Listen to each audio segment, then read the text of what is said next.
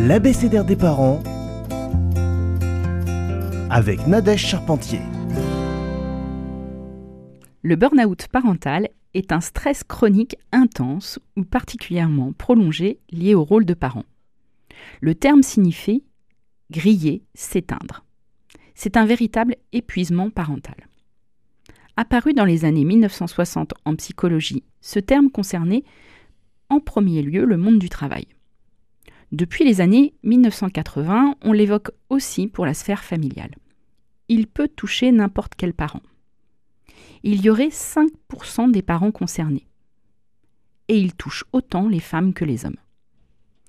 Les symptômes sont en premier lieu l'épuisement. Le parent se sent au bout du rouleau. Il n'arrive plus à s'organiser aussi efficacement qu'avant, se sent débordé par ses tâches quotidiennes. On retrouve également la perte de plaisir à partager des moments avec son enfant. Le parent ne se sent plus autant concerné. Il se sent distancié affectivement de ce qui se déroule autour de lui. Trop fatigué, le parent n'arrive plus à s'intéresser à ce qui se passe pour son enfant. Il fait ce qu'il doit faire, les conduire à l'école, leur préparer à manger, la toilette, le coucher, mais pas plus. Puis en dernier lieu, le parent prend conscience qu'il n'est plus le parent qu'il était et encore moins ce qu'il voulait être. Il ne se reconnaît plus. Il a honte du parent qu'il est devenu. Dans le burn-out parental, le processus est insidieux. Il ne se fait pas du jour au lendemain.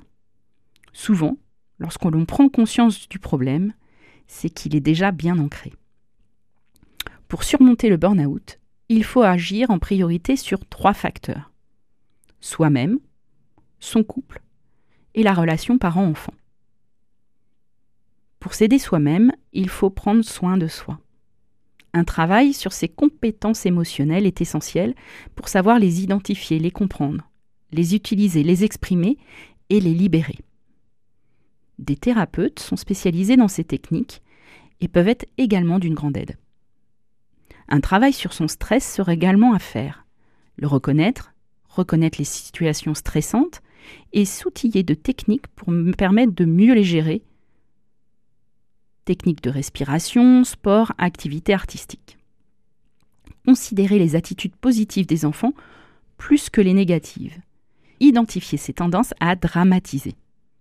Enfin, il faut réévaluer ses ressources, ces points bénéfiques qui nous aident à contrebalancer les facteurs de risque. Pour agir sur son couple, il faut communiquer avec son coparent sur ce qui ne va pas actuellement, sur une réorganisation des tâches quotidiennes et des responsabilités parentales dans le couple. En dernier lieu, il faut améliorer sa relation avec son enfant, avoir des moments de qualité avec lui, se remémorer chaque soir ce qui a été positif dans sa relation pour repositiver son rôle.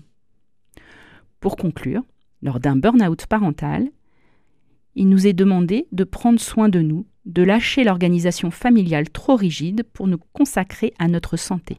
Lors des premiers signes, l'intervention au plus tôt évitera des conséquences plus longues.